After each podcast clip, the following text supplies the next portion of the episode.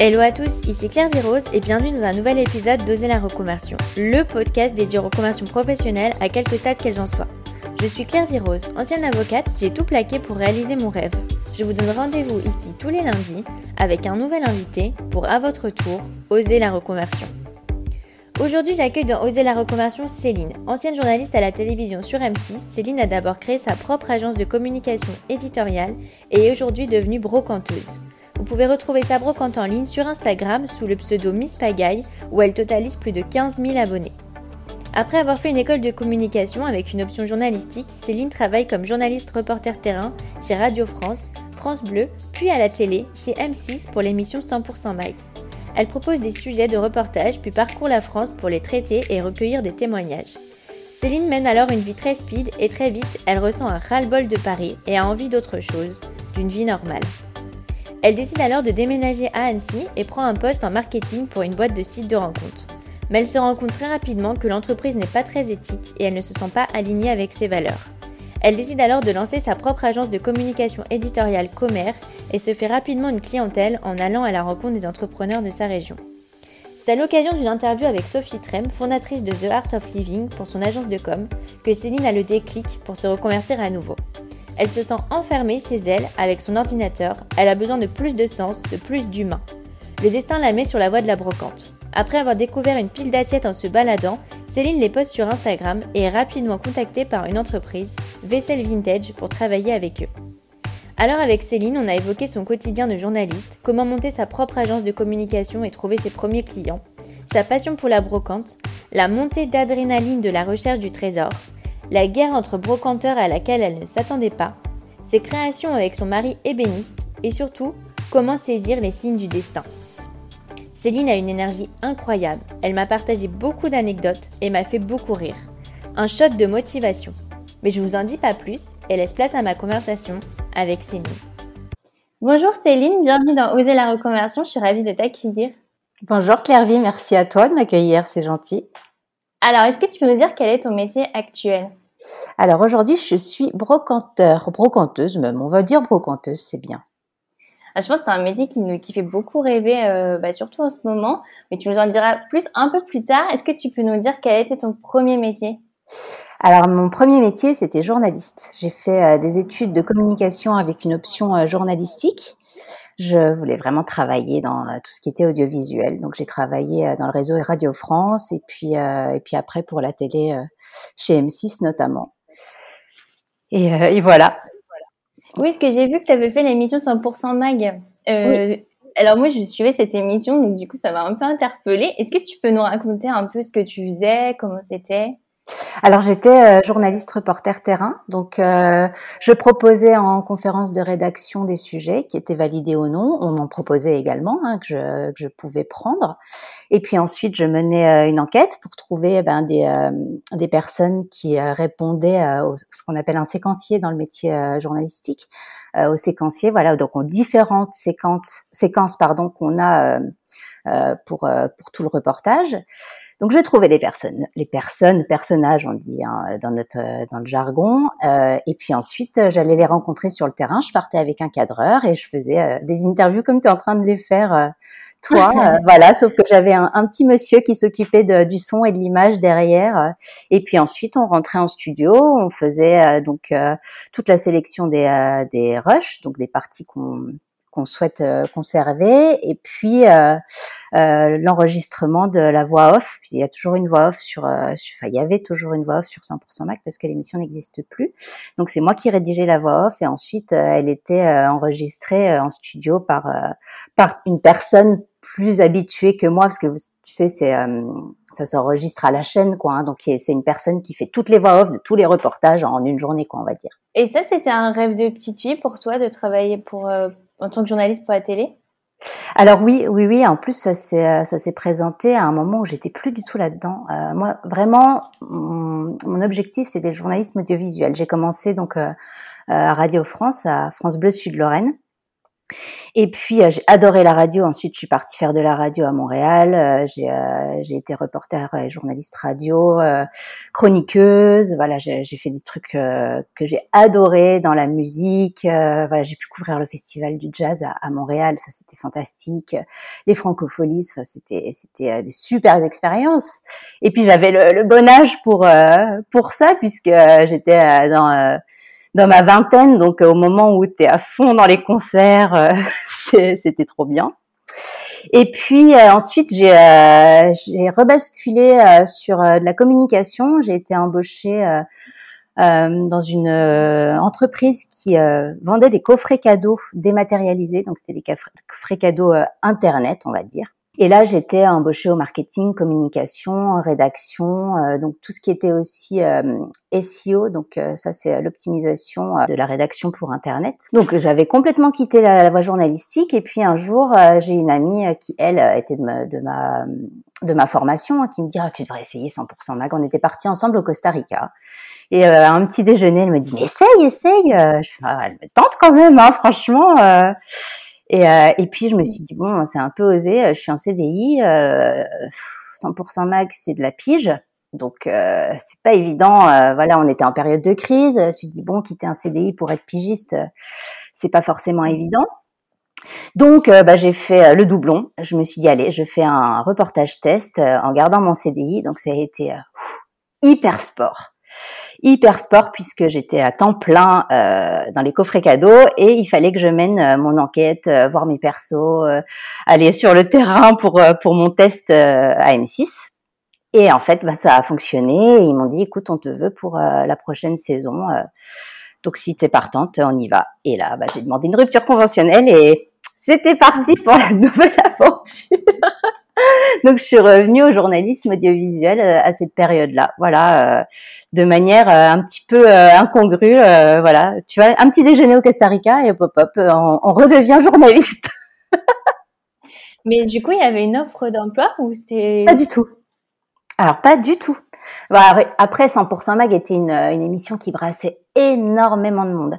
Ça a embauché mais des centaines de personnes pendant je ne sais pas combien d'années. Ça a vraiment vraiment eu beaucoup de succès et donc il y avait toujours une recherche de journalistes. Euh, voilà, c'était une recherche permanente. Les, différentes boîtes de prod qui travaillaient pour euh, pour l'émission étaient toujours en recherche. C'était comment alors après euh, l'ambiance Comment ça se passait ton quotidien?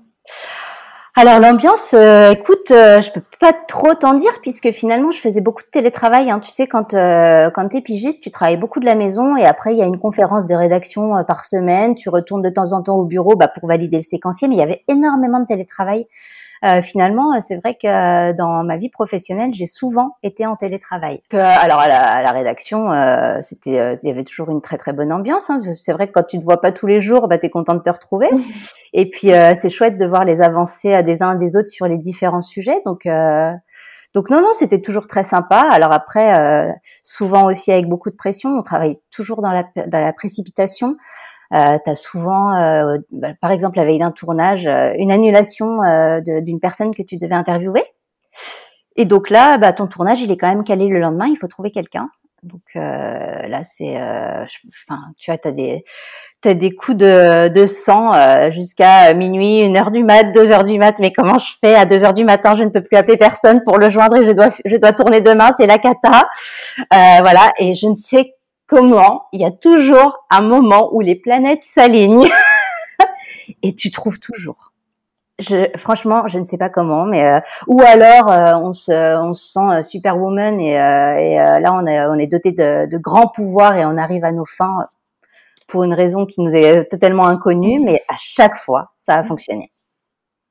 Oui, je vois tout à fait ce que tu veux dire, parce que j'ai eu des annulations de dernière minute pour ce podcast et euh, bah là, c'est pareil parce que l'épisode doit sortir toutes les semaines, donc euh, tu, tu, dois trouver un invité. Donc je vois exactement ce que tu veux dire. Comment c'était du coup le fait d'être tout le temps sur le terrain? Donc tu, tu, tu vas partout en France? Tu as une région euh? Ah non, non, non. C'était, j'allais euh, à l'endroit où j'avais trouvé euh, la personne à même de répondre à, à mes demandes. Je suis allée jusqu'en Suisse hein, pour, pour un reportage. Ça pouvait aller plus loin. Bon, après, 100% mag, on il y avait il y, a un budget. Hein, donc, on n'était pas sur zone interdite, par exemple, où là, tu vas à l'étranger. Hein, mais Mais non, c'était, il n'y avait pas du tout de région précise, à moins que le sujet porte sur une région, effectivement. Voilà, mais sinon, non, c'était vraiment ouvert à, à, tout le monde et à tout. Donc, le tout était de répondre au sujet et, et, aux demandes de la production par rapport à ce sujet. Tu as fait combien de temps là-bas et pourquoi ça s'est arrêté? J'ai fait une année, j'ai fait une saison et euh, j'ai arrêté pas du tout par rapport à, enfin, un peu par rapport à la profession et euh, mais surtout par rapport à Paris. Euh, ça faisait dix ans que j'étais sur Paris, je suis vosgienne d'origine et euh, j'avais un ras-le-bol de Paris, mais vraiment. Euh, au-delà du ras-le-bol de Paris, j'en avais marre, je pense, de vivre dans 25 mètres carrés. Voilà, euh, j'avais envie d'autre chose. J'avais envie d'avoir des portes dans mon appartement, des pièces différentes. Euh, enfin, tu vois, une vie un peu normale. Et puis, euh, euh quand euh, quand ça s'est arrêté pour 100% Mac, je savais très bien ce qui allait en, en, découler pour moi. Quand j'ai pris la décision hein, d'arrêter, c'est que derrière, on partait sur du long, donc du zone interdite, du capital, ce genre de choses, et donc une carrière parisienne. Et et moi, j'étais pas du tout partante pour ça, pas du tout. Donc j'ai préféré mettre un, un, un, terme à tout ça. Qui plus est, je me suis mise avec mon conjoint à ce moment-là. Euh, on se connaît depuis toujours, hein, on est amis d'enfance, mais euh, lui, il venait de rentrer d'un tour du monde en stop. Et je me suis dit, mais euh, si je lui dis qu'on s'installe à Paris, il va péter un plomb. et, euh, et, oui, j'ai vu juste, lui, il, il se voyait pas forcément vivre en France, moi non plus d'ailleurs. Et euh, je m'étais toujours dit que si euh, je restais en France, ça serait en région Rhône-Alpes. Donc, bah, du coup, euh, on s'est dit, OK, banco, euh, on essaye de trouver du boulot en région Rhône-Alpes. Donc, j'ai euh, envoyé des CV un petit peu à tout va sur Lyon, Chambéry, Annecy. Et c'est Annecy qui a pris. J'ai trouvé un job sur Annecy. donc, je revenais à, à la période marketing communication. C'est dans ce dans cette activité-là que j'avais trouvé sur Annecy. Et puis euh, en fait, euh, en fait, on a déménagé, j'ai pris le job et je suis partie avant la fin de ma période d'essai. Euh, c'était ça, c'était une grande aventure. C'était euh, un job dans les sites de rencontres. Et en fait, il s'est avéré qu'une fois sur place, il y avait des sites de rencontres et plus, et des choses qui éthiquement me collaient pas du tout à la peau. Donc ah voilà, voilà, voilà. Et toi, tu faisais quoi pour ça, du coup, le, marketing? Marketing et rédactionnel, ouais. Ouais, ouais. Et, euh, et, des choses, on m'avait demandé aussi de faire, euh, il se lançait à l'époque sur un produit euh, astrologie et on m'avait demandé de faire des thèmes astro. Donc j'étais Madame Irma euh, de la boîte et non, c'était pas possible quoi. C'était juste pas possible, pas du tout dans mes cordes éthiques. Euh, je, je, faisais des thèmes astro qui valaient absolument rien et que derrière la boîte revendait très cher. Mon Dieu, si quelqu'un de la boîte m'écoute. Mais bon, c'est pas grave. En même temps, c'est la réalité. Hein. Et, euh, et, donc non, c'était pas du tout moi, quoi. Pas du tout moi. Donc euh, je suis partie au bout d'un mois et demi et là je me suis dit bon, c'est bien, on est en région Rhône-Alpes, on est à Annecy. On connaît personne, on n'a pas d'amis, on n'a pas de famille ici et je n'ai plus de boulot. Et alors euh, pour trouver euh, dans le journalisme à Annecy, c'était un petit peu plus limité. Euh, donc, bah, j'ai lancé ma boîte de communication. Euh, écoute, j'ai dû arrêter euh, en avril ou mai cette expérience là dans les sites de rencontres et en août je lançais Comer, mon agence de communication éditoriale. Donc ça a été très rapide. Je me suis dit plutôt que d'envoyer des CV à tout va, je vais créer mon job. Je serai qui plus est un peu plus alléchante si j'arrive avec quelque chose à proposer qu'avec quelque chose à quémander. Voilà. Donc, tu n'aurais pas pu continuer ton travail euh, de journaliste euh, via euh, les régions? Parce que finalement, comme tu dis que c'était souvent des reportages un peu partout, c'est pas possible de travailler par exemple du Rhône-Alpes pour 100% Mag? Après, tu sais, il y a des il y a des tarifs de défraiement. Hein. Donc, si déjà tu pars, je sais pas moi, d'un endroit, admettons, j'étais sur Nancy et il fallait faire le, le reportage en Auvergne. Bon, bah tu vois, ça faisait faire partir un cadreur de Paris, une journaliste de Nancy. Tu vois, c'est plus ça, c'est en ce sens-là. Et puis, ben, le, le, centre névralgique de tout ce qui est euh, quand même euh, presse audiovisuelle et Paris. Il y en a ailleurs, évidemment. Hein. Heureusement qu'il y a des antennes, mais, euh, mais bon, là, là, pour le coup, c'était quand même plus parisien. T'avais pas eu du mal quand, quand tu as travaillé pour un site de rencontre aussi d'être salarié sur place, pas en télétravail Oh, que si. Oh que si, effectivement, ça a été un retour à un bureau devant un ordinateur et ça a été super compliqué pour moi avec euh, des horaires bien euh, bien délimités. Euh. Mais bon, en soi, ça j'aurais pu me réadapter, tu vois. C'était pas c'était pas le plus gros problème. Ça a été vraiment un souci d'éthique qui m'a fait partir de, de cette boîte. C'était c'était absolument pas possible. Après, je ne regrette absolument pas puisque ça m'a mis le pied à l'étrier pour me lancer dans l'aventure entrepreneuriale. Et franchement, mais merci quoi, merci, merci. J'y étais quelque part avec le, les piges, parce que finalement, tu es à ton compte quand tu es pigiste. Hein. Euh, si le mm. reportage sort pas, euh, tant pis pour toi, quoi. Donc, euh, donc voilà, ça, s'est fait, vraiment fait par étapes, si tu veux. Voilà, il y a eu la pige, ensuite, ben, mon agence de com. Alors, j'ai eu la chance aussi hein, d'avoir un premier client déjà tout fait avec avec mon agence commerce, puisque mon frère est développeur et programmeur de sites Internet. Donc ça faisait déjà un moment qu'on travaillait ensemble sur euh, des projets et que je le faisais, si tu veux, euh, en dilettante. Et là, il m'a dit, écoute, si tu lances vraiment ton activité, je serai ton premier client et, euh, et on y va, quoi. Ah, cool. Alors on y va. et puis, et puis j'ai eu aussi cette chance bah, d'être à Annecy et de ne connaître personne justement. Donc je n'ai pas eu le choix que d'aller au devant des gens. J'étais à tous les rendez-vous de la CCI pour euh, tout ce qui était euh, euh, réseau professionnel, réunion d'entrepreneurs. Je me suis inscrite dans des réseaux pro. Voilà, j'avais pas le choix que de rencontrer du monde. Donc si tu veux, tu es, proactif quoi, obligatoirement. Qu'est-ce que tu faisais exactement dans ton agence de com? Ça, ça, ça, consistait en quoi tous tes domaines? Alors je fais encore puisque j'ai gardé l'agence de com, hein, j'ai toujours euh, j'ai toujours des choses, mais en fait je faisais tout ce qui se rédige. Euh, ça allait euh, du de l'article de blog à des storytelling. J'ai fait aussi des séquenciers. Je suis revenue aussi à l'audiovisuel, donc des voix off de séquenciers et de, de reportages pour des des petits reportages d'entreprise. Voilà, donc je travaillais avec une boîte de prod sur Annecy qui faisait euh, voilà du reportage professionnel et donc j'écrivais les voix off. J'ai fait euh, des spots radio. Euh, voilà, donc la, la rédaction des scénarios pour les spots radio. beaucoup de, de, SEO encore. Hein, J'ai fait beaucoup de rédactionnel optimisé pour le net.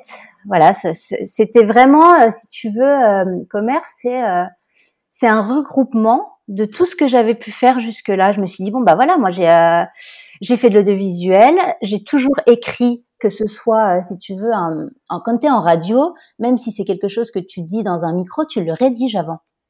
Donc, mmh. j'avais fait cette écriture euh, audiovisuelle, voilà, c'était écriture orale. J'avais fait euh, du SEO avec les coffrets cadeaux, avec de, la, de l'écriture optimisée pour le net. Euh, j'avais fait de l'écriture de voix off pour des sujets reportages audio. voilà, donc euh, je me suis dit bon bah voilà c'est commerce communication éditoriale euh, je suis là. Et puis ben après effectivement de l'article de presse euh, lambda du public rédactionnel voilà. Tout, tout ça été enveloppé dans commerce et l'est toujours.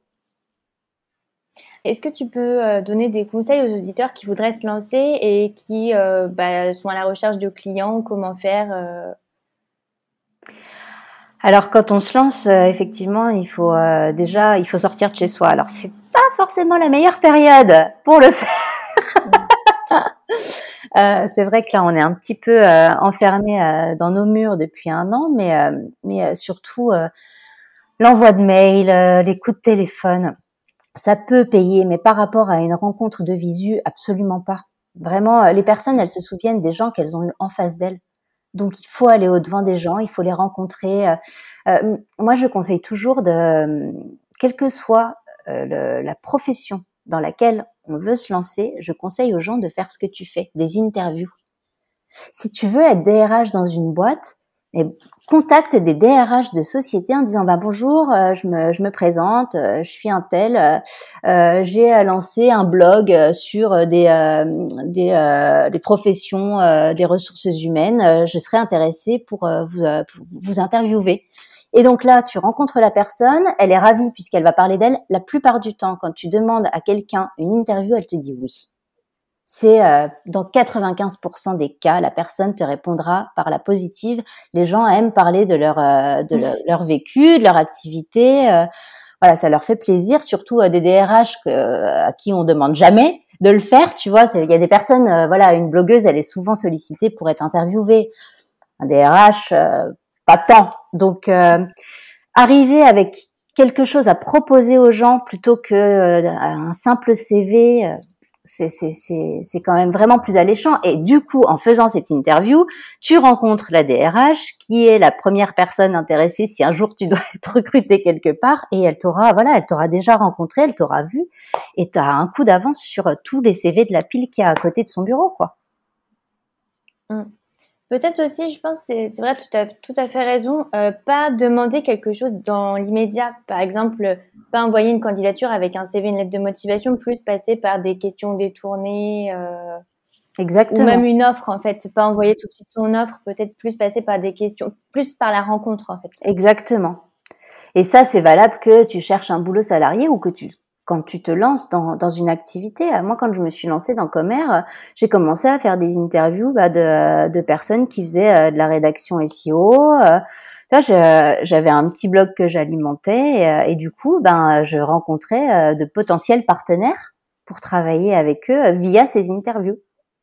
Donc ça, c'est vraiment une chose que je, que je recommande vivement. Et puis voilà, des, des, réseaux, adhérer à des réseaux pro et surtout au bon euh, moi, je suis allée dans des réseaux professionnels qui collaient pas du tout à mon entreprise. Euh, je me souviens d'un réseau dans lequel je suis arrivée, euh, il y avait tout le gratin d'Annecy, des banquiers, ça collait pas du tout, si tu veux, à mon fonds de commerce. Moi, je voulais rédiger pour des porteurs de projets, des gens qui étaient, qui, qui, se créaient comme moi en fait. Donc, euh, bon, pas du tout le bon réseau mm. pro, mauvaise pioche. Donc, ne pas hésiter à sauter euh, dans un autre, euh, à aller vers un autre réseau pro si on voit que celui dans lequel on est, il colle pas du tout, quoi. Il faut identifier, voilà, il faut identifier. Ça, c'est vraiment important.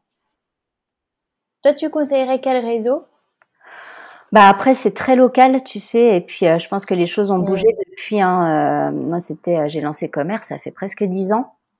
Donc, euh, j'ai adhéré moi à des réseaux vraiment locaux, pas du tout au niveau national.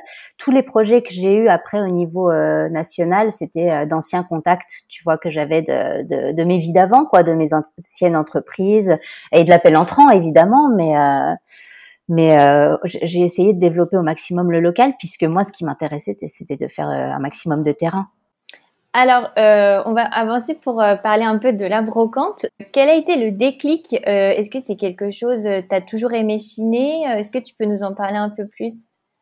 Alors, ça aussi, c'est une histoire un peu incongrue. alors, j'ai toujours aimé chiner, mais si tu veux, un petit peu en dilettante. Je pense qu'il y a un truc dans la famille. Je l'ai su après sur le tard quand je me suis lancée vraiment dans la brocante, que ma mamie courait les salles des ventes, ma mamie paternelle. Et euh, j'ai un papa aussi qui, est, qui a euh, souvent été dans l'accumulation. Il a toujours récupéré des trucs à droite, à gauche. Il avait un entrepôt énorme, mais des trucs, euh, de, ça allait de tout à rien. Un pigeonnier, euh, à des statues en bronze, enfin des trucs complètement incongrus à, à, à, des, à des cartons de carrelage qui récupéraient d'anciennes boîtes qui, qui fermaient. Enfin, tu vois, vraiment des trucs au tout venant, quoi. Donc, inconsciemment, je pense que ça a énormément joué. Mais euh, le gros déclic pour, euh, pour la brocante, euh, écoute, il est venu d'une interview que j'ai fait pour Comer. j'ai interviewé Sophie Trem de The Other Art of Living. Et ce jour-là, j'étais pas du tout dans mon assiette. j'étais hyper stressée parce que Sophie, elle a quand même une, une notoriété sur le net qui est très très importante. Et pour la première fois de ma vie, je me dis, écoute, je suis trop stressée, ça m'angoisse d'interviewer Sophie, je ne vais pas prendre de notes, j'enregistre tout. J'enregistre tout. J'enregistrais jamais, hein, je faisais toujours de la prise de notes manuscrite. Et puis là, donc j'enregistre et euh, je clôture mon interview, contente, machin, tout s'est bien passé. Et en fait, mon enregistrement n'a pas fonctionné. J'étais folle, mais folle. Je pense que j'avais déjà un ras-le-bol, si tu veux, euh, un petit peu de de, de l'ordinateur, de la com et tout. J'avais eu ma grossesse, ma petite à garder, tout était mélangé, tout était dans mon salon. Le bébé d'un côté, l'ordinateur, les, les, les, euh, les, clients, euh, tout était au même endroit et j'avais besoin de sortir de chez moi, quoi, en fait. Et cette interview de Sophie, ça a été la goutte d'eau. Donc, bah, je suis arrivée un peu penaude par mail le lendemain. j'ai écrit à Sophie en disant je suis totalement désolée. Il me manque des informations essentielles. Alors, j'avais l'interview en tête, mais tu sais, quand euh, les gens te citent des noms, euh, bon, tu les as plus forcément. Donc, euh, il me manque ce nom-là, il me manque cette citation.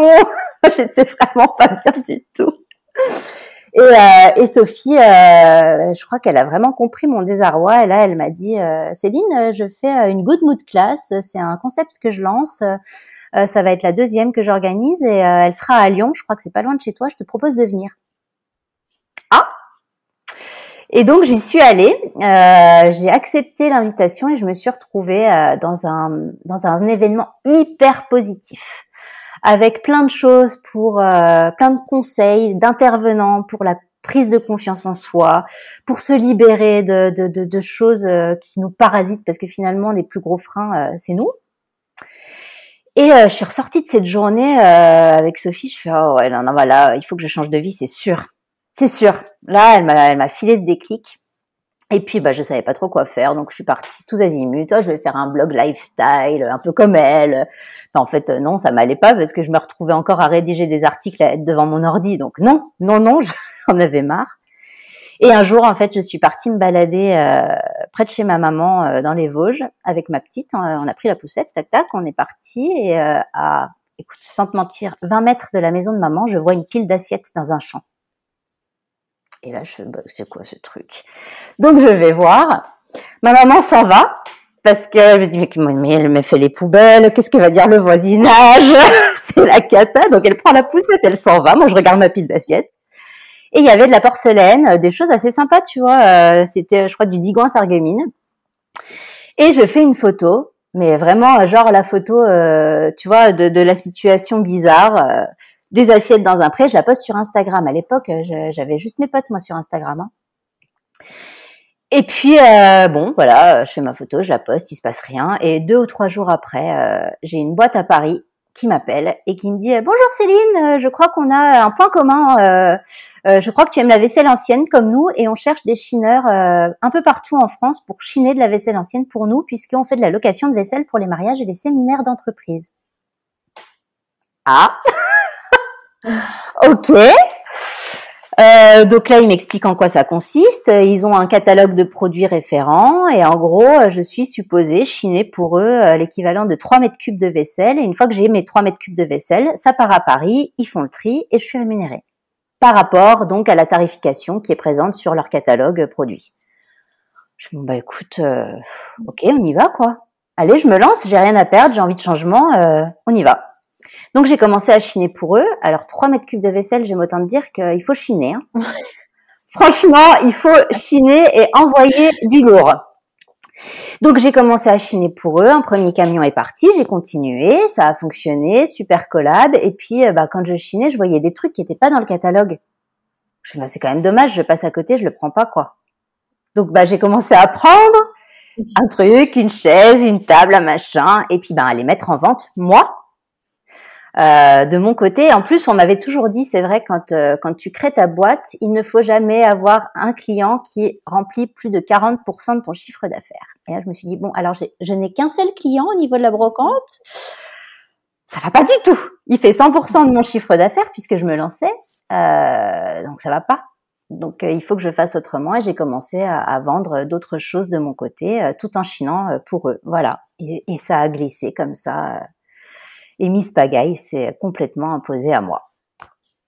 Mais c'est euh, incroyable. Du coup, je savais même pas que ça existait euh, comme ça, euh, un système un peu centralisé. ça existe pour tous les, pour tout type d'affaires? Alors, écoute, je ne sais pas. Eux, en tout cas, ils étaient. c'est Vaisselle Vintage à Paris. Hein, ils sont très réputés.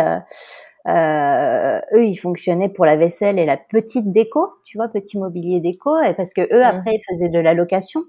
Donc, ils avaient besoin d'un stockage énorme, si tu veux. Euh, c'est sûr que si tu as 15 mariages le même week-end, euh, euh, des mariages de 150 mm. personnes, on a du mal à s'imaginer ça cette année, mais pour faire de jolies tables, tu vois, sur une belle table, tu as toujours trois, trois, quatre verres, tu as plusieurs assiettes de présentation. Enfin voilà, ça, ça va vite. Donc si tu as 15 mariages le même week-end, eux, ils avaient besoin d'un stock énorme. Qui plus est, il y a toujours de la casse. Donc de la casse, de l'usure. Hein, la vaisselle, elle passe dans des dans des lave-vaisselle industriels, donc les dorures peuvent peuvent s'effacer. Donc une assiette un peu effacée, tu peux plus la présenter sur une, une table de mariage.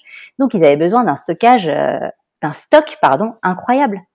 Et on était, euh, je, je, peux pas dire, euh, je peux pas dire combien de chineurs, mais je pense une petite dizaine euh, à chiner pour eux en France. Ça a commencé, ça a commencé doucement. Je crois qu'au début on était quatre ou cinq, et puis après ça allait crescendo puisque l'entreprise a, a pris, a pris de l'importance aussi sur Paris. Ça, tu le conseilles pour quelqu'un qui voudrait se lancer de, de bosser comme ça pour quelque chose de plus gros? Tu sais, chaque histoire est différente. Et puis, euh, encore une fois, là, la conjoncture aujourd'hui, elle est, euh, elle est compliquée. Donc, euh, moi, je conseillerais aujourd'hui d'essayer de se débrouiller tout seul, plus. Tu vois, on n'est jamais mieux servi que par soi-même. aujourd'hui, si, si tu bosses pour un gros et que le contrat s'arrête du jour au lendemain, tu vois là avec avec ce qui s'est passé, euh, Vessel Vintage a arrêté les, bah, les la Chine auprès de ces chineurs en France, qui est tout à fait normal puisque bon bah leur activité s'est mise un peu en stand-by. Euh, ça reprendra évidemment et c'est tout ce que je leur souhaite et le plus rapidement possible. Mais euh, si je n'avais eu que comme client comme au début, ben mon affaire elle aurait périclité direct en fait. Donc je suis contente d'avoir euh, mm. bah, d'avoir commencé finalement ma, ma route un peu toute seule. Après voilà je je souhaite que ça recommence avec Vessel Vintage. C'était une super collab et, euh, et voilà, je, je, suis toujours en contact avec euh, avec eux. Donc euh, donc voilà, je leur souhaite que ça reprenne euh, et et vraiment avec une grosse grosse activité au redémarrage puisque c'est une super boîte et qu'ils ont ils ont vraiment bossé, ils sont ils sont très bien montés et très vite et et voilà, ils ont fait les choses de manière intelligente, donc je leur souhaite vraiment que ça continue. Tu vends euh, sur Instagram, euh, sur Etsy aussi, j'ai vu. Est-ce que euh, tu fais aussi des marchés? Alors, Etsy, j'y suis plus beaucoup, pour tout te dire. Euh, j'avais j'avais euh, lancé la boutique Etsy au tout début parce que c'est toujours rassurant pour les personnes, si tu veux, d'avoir une boutique en ligne, un moyen de paiement en ligne, etc., d'avoir un support. Et puis ça, ça m'offrait de la visibilité aussi, hein, puisque les gens pouvaient trouver mes produits via Etsy. Donc euh, j'étais visible à l'international. Aujourd'hui, euh, Etsy, je l'ai éliminé entre guillemets puisque les gens me contactent par Instagram si tu veux, il y a eu une période où les gens me contactaient par Instagram et je les renvoyais sur Etsy pour payer. Donc c'était un peu idiot parce que j'avais le contact direct avec eux et je payais une commission à Etsy pour euh, pour la vente. Donc maintenant, bah voilà, la communauté Instagram a, grossi. J'ai vraiment travaillé très très dur pour euh, pour avoir une communauté euh, bah, qui qui me suive et et qui soit réelle voilà, tu vois, une, une, vraie communauté, pas de fake. J'ai jamais euh, utilisé de robots, de machin. Les euh, presque 15 000 abonnés, là, je suis allée euh, les chercher, ben à force de travail, de posts, de photos, de stories. voilà, il y a rien eu d'autre que de l'acharnement au travail. Donc, je sais que j'ai une communauté qui est fidèle et aujourd'hui, ben, je fonctionne comme ça. À terme, vraiment, j'adorerais pouvoir créer ma propre boutique en ligne, mais ça demande beaucoup de temps. Euh, et aujourd'hui, du temps, j'en manque. Il faut chaîner, il faut retaper, euh, il faut expédier, il faut entretenir le lien avec euh, la communauté, répondre aux demandes. Je fais beaucoup de kilomètres pour chiner, je retape énormément. Bah, tu dû le voir hein, euh, sur les choses. Je, tout ce que tout ce que je vends est, a, été euh, remis en état avant de partir chez le client. Et si ça ne l'a pas été, ben c'est ça, généralement ça part pas de chez moi, quoi. Donc, euh, si c'est pas en bon état, ça ne part pas de chez moi et c'est pas mis en vente. Donc, euh, donc oui, je, je, je refais et, euh, et, voilà, tout ça c'est beaucoup de temps. Donc après, avoir une boutique en ligne, bah, ça nécessite de créer des fiches produits. Enfin, tu vois, c'est tout tout tout l'administratif qu'il y a derrière et, et, le temps passé à créer les fiches produits, mettre en ligne, etc. Instagram nous permet d'être quand même assez assez rapide dans la mise en ligne d'un d'un produit et puis euh, et puis d'avoir une bonne visibilité aussi. Donc pour moi c'est c'est idéal. Maintenant je sais qu'Instagram euh, va pas forcément durer ad vitam aeternam et que je qu'il faut pas que je mette tous les œufs dans, dans le même panier. Donc euh, je, je trouverai une manière à un moment euh, de de basculer sur autre chose aussi. Mais euh, pour l'instant en tout cas c'est un très bon support pour moi. Oui, ça c'est un super conseil c'est vrai que souvent je reçois des invités euh, qui disent qu'il faut se lancer sur Instagram et c'est vrai, euh, je trouve que c'est génial parce que quelle que soit sa passion, ça permet de, créer des contacts, se créer un, peu un portfolio aussi. Et euh, c'est vrai que je pense qu'il faut pas mettre tous ses œufs dans le même panier parce qu'Instagram va pas forcément très bien et c'est pas bon comme d'avoir un seul client, c'est pas bon d'avoir qu'un seul réseau social parce qu'on sait jamais ce qui peut se passer en fait. Exactement, exactement. Quand tu as commencé en tant que brocanteuse, qu'est-ce qui t'a le plus plu et qu'est-ce qui a pu t'étonner, que tu as pu trouver difficile, auquel tu t'attendais pas forcément? Alors, ce qui m'a le plus plu, c'est cette quête euh, du trésor, tu sais, euh, des, montées d'adrénaline, euh, retrouver aussi du travail sur le terrain, ça c'est génial. Mais la, la recherche perpétuelle du petit trésor, tu sais, ça c'est ça c'est super excitant, vraiment. je me suis vite prêtée au jeu parce que bah, je pense que finalement, c'est ma fibre, hein. c'est ce que je devais faire comme métier. J'ai longtemps cherché et là, je sais que si tu me vois dans 30 ans, je serai encore brocanteur. J'en suis persuadée. Euh, ce qui m'a surprise, c'est le nombre de personnes qu'il y a qui chinent au même endroit et en même temps que toi, parce que tu n'es pas tout seul. euh, donc ça, ça j'ai été surprise, oui. Ça j'ai été très surprise. Il y a beaucoup de monde, donc euh, c'est la guerre. Vraiment, quand je dis c'est la guerre, il y a du bon enfant. Hein. Je dis pas que c'est la guerre avec les confrères. Bien au contraire, j'ai des super confrères avec qui je m'entends très très bien, avec beaucoup d'échanges, beaucoup de bienveillance. Euh, on chine même les uns pour les autres, euh, puisqu'on n'est pas sur les mêmes secteurs euh, de, de, produits, par exemple, tu vois. Mais quand je dis que c'est la guerre, c'est que euh, bah, quand tu vas quelque part, faut courir quoi. Faut courir, faut être le premier, faut faut envoyer, faut être là. T'as pas le temps de bah, sauter là à droite à gauche. Non, non, faut y aller, ça tout se joue en deux trois minutes. C'est hyper rapide. Après, je ne dis pas qu'on peut pas trouver la pépite sur le tard. Tu vois, il m'est arrivé de trouver des choses euh, euh, sur des vides greniers euh, en allant en dilettante, en me disant bon bah je suis pas partie chiner ce matin, j'avais les filles à la maison. bon, j'y vais cet après-midi parce que c'est l'heure de la sieste et que Goéry peut les garder et voilà, là j'ai aussi trouvé des pépites parce que euh, tout le monde ne cherche pas la même chose ou que euh, bah, c'est passé à, la trappe euh, par les chineurs qui étaient là tôt le matin. voilà, on, peut toujours trouver quelque chose, toujours. C'est vrai que j'ai entendu des histoires comme ça aussi avec un peu. il y en a qui ont des informateurs, on va leur dire ah viens vite parce qu'il y a cet objet et donc ils vont avoir un peu les tuyaux que t'as pas forcément si t'es nouveau. Bien sûr, ah bah oui oui évidemment évidemment, il y a beaucoup de choses qui se passent même, euh, voilà, en, en, en réseau, euh, si tu veux, par contact, euh, plutôt que, que sur le lieu de Chine, quoi. Il y a des choses qui sont vendues avant même que tu arrives, euh, enfin, que, que, que, tu as acheté avant même d'être arrivé euh, sur ton lieu de Chine. Voilà, des photos qui s'envoient. Il y a, c'est une petite famille, hein. Encore une fois. Hein. Donc, si si tu as réussi à tisser ta toile avec ben, de bons confrères, etc et que, tu es droit dans tes bottes, ben, en général, ça fonctionne puisque chacun chine pour l'un, pour l'autre. Il y a, y, a, y a de la bienveillance. Encore une fois, il faut trouver les bons partenaires pour ça. Et, et voilà, ça, ça se crée au fur et à mesure du temps. C'est vrai que c'est surprenant puisque quand on imagine brocanteur, brocanteuse, on s'imagine la petite musique, prendre son temps, renifler les objets. Enfin, il y a quelque chose un peu de presque romantique, alors qu'en fait, c'est pas du tout ça, quoi. Ah non, tu renifles beaucoup de poussière. Euh, la petite musique euh, du matin, euh, ça peut être quoi Ça peut être le coq qui chante ou les bâillements des gens parce que on se lève, il est super tôt.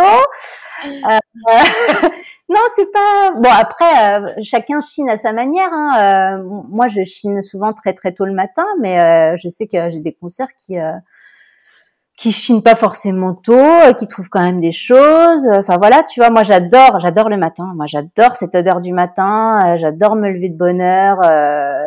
tu sais, c'est un peu comme le départ en vacances, quoi. Quand tu te lèves à 4 heures du matin pour partir en vacances avec cette excitation, ben moi c'est ce sentiment-là que j'ai quand je pars chiner. Est-ce que tu vends à des clients particuliers ou tu vends aussi à des brocanteurs finalement? Aux deux. Aux deux. Je vends et à des particuliers et à des marchands. Et toi, tu préfères, euh, tu préfères plus lequel? J'ai pas de préférence. ce sont des euh, liens qui sont tout à fait différents euh, avec les uns et les autres. Donc non, il n'y a pas de préférence du tout. Je trouve que ça se complète plutôt bien au final.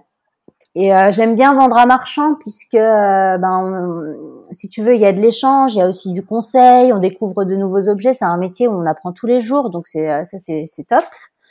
Je vais livrer un confrère cet après-midi et voilà, je sais qu'il va y avoir des échanges encore entre nous, qu'il va, il va me sortir sa gazette de et me montrer les dernières ventes aux enchères qu'il y a eu et qui étaient complètement folles. Enfin voilà, ça j'adore, tu vois, ça c'est super.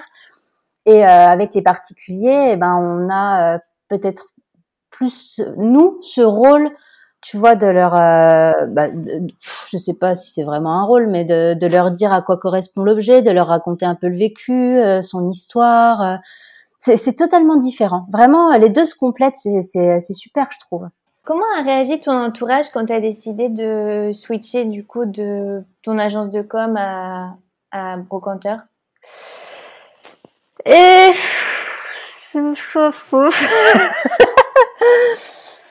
euh, comment dire? On a trouvé ça un peu osé. Euh, maman trouvait ça un peu euh, olé olé, évidemment. Bon, euh, maman, elle a toujours un peu peur du changement, donc maintenant, elle, elle s'est dit mais t'as eu raison, c'est super. Mais bon, sur le coup, c'était mais qu'est-ce qu'elle fait encore? C'est pas possible. Et en plus, c'est à cause de la pile d'assiettes à la sortie de chez moi.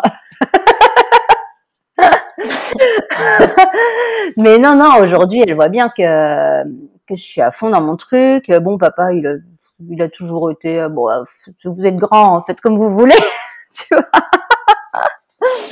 Mais euh, maman était plus anxieuse, forcément. Bah, en même temps que ce soit la brocante ou autre chose, elle aurait été anxieuse. C'est toujours très angoissant d'avoir un enfant qui se met à son compte parce que ben on sait pas de quoi demain sera fait hein, quand on est à notre compte. Hein. Euh. Et puis tu sais, c'est une génération euh, qui est quand même très euh, CDI. CDI, le CDI, c'est le Graal. Mmh. Alors que moi, le CDI, c'est le, le, boulet au pied, quoi. Pour revenir aux réactions de ton entourage, j'ai vu que ton mari était ébéniste. Euh, Est-ce que tu penses que ça a joué dans ta reconversion euh, Quelle influence ça a eu? Oui, forcément, euh, ça a dû, euh, ça a dû jouer. Alors euh, Goeri, lui, il monte sa, sa, société, ça fait un an et demi. Il a toujours travaillé le bois. Il a travaillé, il était dans la charpente. voilà. Après, il a fait pas mal de boulot en, en, intérim, mais il savait qu'un jour ou l'autre, il reviendrait au bois. Et euh, donc on, on, a fait tous nos meubles, tu vois. Euh, c'est nous qui avons fait nos meubles nous-mêmes. Euh, quand on est arrivé sur Annecy, du coup, avec ma malheureuse expérience dans les sites de rencontres, lui, il était euh, poseur de fenêtres. Il avait trouvé un boulot d'intérimaire en tant que poseur de fenêtres. Et un soir, il rentre en me disant mais j'en peux plus, je jette des magnifiques menuiseries, mais tous les jours, j'en mets des dizaines à la benne, des trucs moulés avec des belles crédences. Tu vois, il, il était dingue quoi. Puis je pense que je suis aussi dingue que lui, donc euh, je lui dis bah arrête de les jeter, ramène-les. On vivait dans 30 mètres carrés, hein, donc il a commencé à me ramener des fenêtres moulées en bois, magnifiques, hein, certes magnifiques. On a rempli la cave, et puis après on a rempli le salon, et puis après on s'est dit bah on en fait quoi? Parce que c'est bien beau de les récupérer, mais qu'est-ce qu'on fait de ce truc quoi? Donc on a commencé à peindre euh, et on se servait des fenêtres comme euh, comme euh, cadre si tu veux. Donc on mettait nos toiles derrière les fenêtres. Donc on s'est amusé à faire des trucs comme ça. et puis après on s'est dit bah non non non on va on va faire des meubles. Donc on a récupéré tous les montants de fenêtres et donc c'est un boulot de dingue. Hein. On a fait des, des, collages et on a commencé à, à, fabriquer des meubles. On a loué un atelier, on a pris une machine. Euh, on, a une, vraie machine à bois, tu vois, euh, voilà, avec la raboteuse, euh, la circulaire, tout, tout, tout ce qui va bien, quoi. Et, on s'est lancé là-dedans. Alors un peu, voilà, tu vois, comme des jeunes qui savent pas trop ce qu'ils font. Alors Goeri savait manipuler les machines, fort mmh. heureusement, parce que je pense que j'aurais plus de doigts moi aujourd'hui sinon. Donc c'est lui qui faisait le gros œuvre. Mais, mais voilà, on s'est senti pousser des ailes, quoi. Et puis, euh, puis ça a commencé comme ça. Et je pense que très honnêtement, on n'était pas du tout prêt à se lancer dans l'aventure entrepreneuriale, euh, dans, dans les bénisteries, lui non plus à ce moment-là. Mais ça a été une jolie expérience. Derrière lui, il a eu une, une occasion euh, pour rentrer à la SNCF. Il y est rentré. Ça fait euh, cinq ou six ans maintenant. Et en fait, grâce à la SNCF, aux avantages des grosses sociétés, il a pu faire une formation. Tu vois, il a un genre de fonds gessif et il a fait euh, un an de formation euh, en ébénisterie là euh, à côté de chez nous sur Vallière. Et là, ça a été bon, allez banco. la formation c'est chouette, mais maintenant c'est le métier que je veux faire. Donc si tu veux, oui, ça m'a poussé parce que on retapait déjà plein de choses. Nous, on avait fait tous nos meubles euh, pour pour la maison avec nos fenêtres, avec nos fenêtres de récup. Et euh, oui, j'étais déjà à, fond là-dedans, dans la bricole. C'est là, si tu veux, que j'ai senti que j'avais envie de faire quelque chose de mes mains. Voilà, j'avais envie euh, de, de, de, de, travailler, de voir ce que je faisais, tu vois, de voir euh, l'évolution entre un produit le matin et un produit le soir, toute sa transformation. En fait, c'était aux antipodes de ce que j'avais avec euh, un écran et, et, des textes, quoi. Quelque chose de palpable. Je voulais du palpable. Voilà le mot. Ouais, c'est vrai qu'en plus c'est une sensation qui est inégalable en fait, euh, d'avoir quel... de voir en fait ce qu'on fait. Exactement. Et puis, euh, et puis aussi, euh, aussi, tu sais, cette, cette sensation de, de, de, de redonner vie aux, aux, choses qui étaient destinées à aller au cimetière des encombrants, quoi, tu vois. ça, c'est super. Nous, on, on n'est pas du tout matérialiste. Les gens me disent, mais comment tu fais pour vendre les objets que tu chines? Alors moi, vraiment, je m'en fiche. Je ne suis pas du tout attachée à l'objet. Il passe, il s'en va. Je m'en fiche royalement. On a beaucoup voyagé, euh, on, a voyagé avec des sacs à dos. Moi, j'ai vécu trois ans à Paris euh, en déménageant. Je faisais de la sous-loc. J'ai déménagé pendant trois ans euh, juste un sac à dos. Je, m'en fiche, tu vois.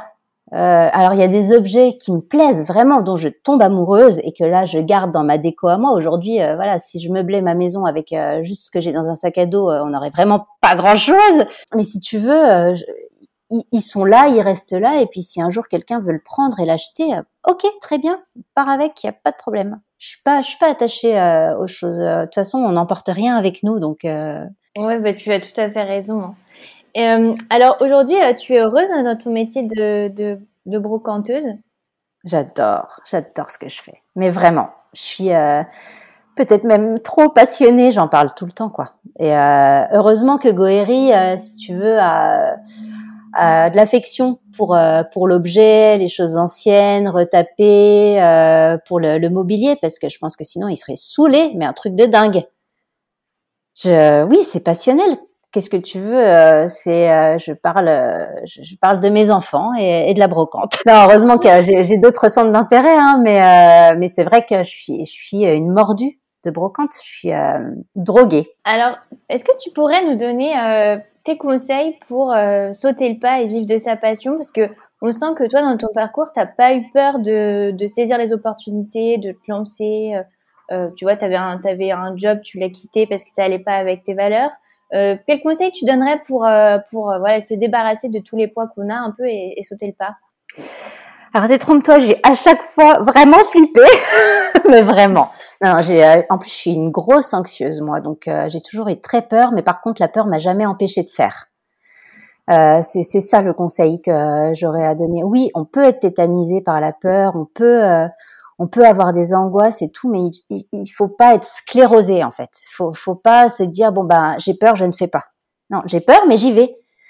Euh, quand on s'est mis, tu vois, c'est une image, mais euh, c'est quand même ça. Quand on s'est mis ensemble avec Goéry, un jour, je me suis retrouvée euh, pas loin de Grenoble.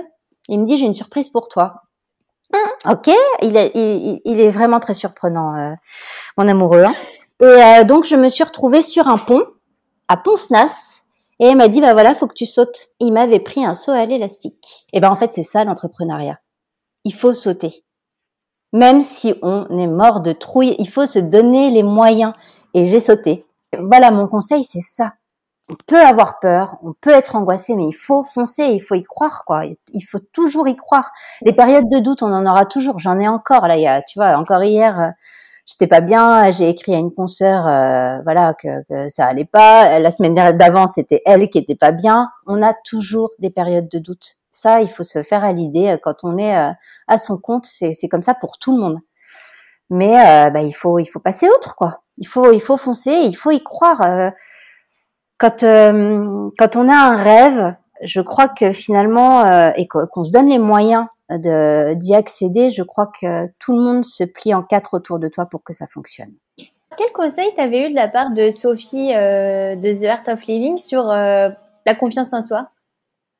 Oh, il y en a eu plein, mais en gros, euh, Sophie, elle te dira toujours de, croire en toi et de croire en tes rêves. voilà, et de foncer. Elle, c'est une fonceuse. Euh, et, euh, et, elle a eu raison, tu vois. Elle a aussi lâché, euh, une, bonne profession pour se lancer dans une aventure complètement dingue. Et elle a eu, mais totalement raison. Donc c'est ça, faut s'accrocher, il faut y croire. C'est le, le meilleur conseil qu'elle ait pu me donner, quoi.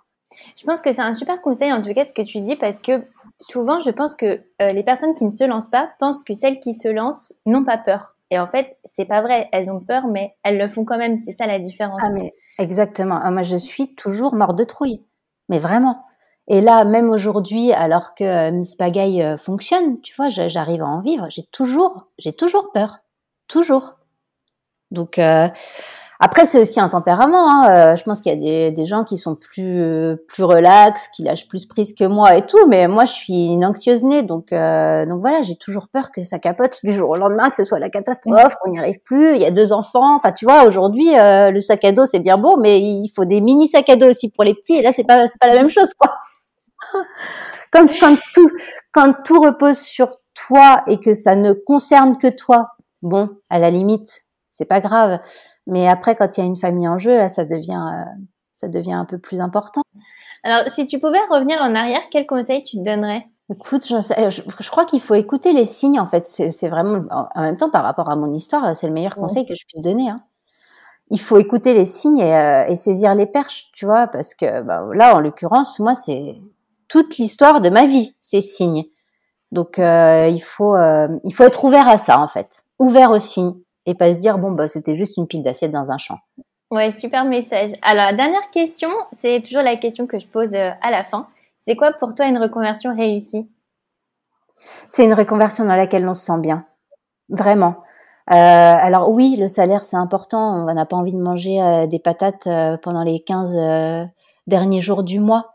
Mais très honnêtement, même à salaire moindre par rapport à quand j'étais salarié, pour moi, il n'y a pas photo. Il faut être épanoui et passionné. C'est ça, c'est ça le, secret. Et la satisfaction que t'apporte ton travail au quotidien fait que, en fait, euh, oui, je gagne peut-être un peu moins, mais j'ai pas du tout l'impression de travailler. Donc, euh, peu importe, je, je, ne travaille plus. Voilà. j'ai jamais fait autant d'heures de ma vie. J'ai perdu 13 kilos depuis que je suis brocanteuse. Je bosse sans arrêt finalement, tu vois. Je suis toujours au boulot, mais je n'ai pas la sensation de travailler. Pas du tout. Oui, je vois exactement euh, ce que tu veux dire. Et c'est vrai qu'aussi, on, ça dure tellement longtemps, le travail, c'est tellement important dans notre vie. En fait, ça nous prend tellement de temps que c'est incomparable quand c'est quelque chose qui a du sens pour nous. Ah, mais oui, mais complètement. Aller à reculons au travail pour l'avoir fait, ah, c'est impossible, quoi. Impossible. Aujourd'hui, tu me demanderais de retourner dans un bureau, euh, quel qu'il soit, je crois que je, je, je n'en serais pas capable. Et puis euh, après, après l'entrepreneuriat, c'est aussi euh, une manière de penser. Donc c'est sûr qu'il faut, euh, il faut, il faut pas avoir peur de se lancer, quoi. Et puis euh, pas avoir peur d'échouer aussi. Hein. Nous, quand on a, quand on a pris notre atelier là comme des foufous euh, avec nos, euh, nos fenêtres, ça a pas du tout fonctionné, quoi.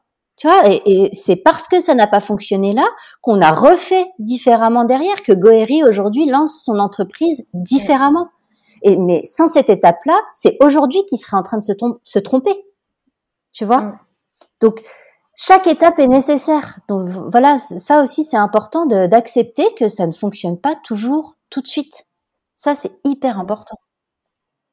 Ouais, tu as tout à fait raison. Justement, ça, ça contrebalance le fait d'avoir peur. On se dit, bah, c'est pas grave, on échoue et puis on le fait, quoi. Et exactement, voilà. C'est encore un frein de lever. Euh, il vaut mieux échouer que de pas avoir essayé. Bon, on terminera sur euh, le mot de la fin. Je trouve que c'est vraiment génial. Euh, alors merci beaucoup Céline pour tous tes conseils, c'était euh, super riche, super inspirant. un grand merci. Je mettrai tous tes liens dans la description de, de l'épisode. Super, merci beaucoup. Et voilà, fini pour aujourd'hui. Merci d'avoir passé tout ce temps avec moi. Si vous avez aimé l'épisode, abonnez-vous et laissez-moi un commentaire si vous écoutez l'épisode sur YouTube. Et si vous écoutez l'épisode sur Apple Podcast, abonnez-vous, laissez une note 5 étoiles et un avis. C'est ce qui donne le plus de visibilité à ce podcast. N'hésitez pas à en parler autour de vous et à partager l'épisode sur les réseaux sociaux pour aider un plus grand nombre à oser la reconversion. Si vous voulez prolonger la discussion, rejoignez le groupe Facebook du podcast, je vous mets le lien dans les notes de l'épisode. Ensuite, si vous cherchez toutes les notes avec les références, allez dans le détail du podcast. Si vous souhaitez devenir annonceur, me proposer un invité ou me poser vos questions, je serai ravie d'y répondre sur Instagram ou sur YouTube sous le pseudo Claire ou par mail à l'adresse clairvirose.gmail.com.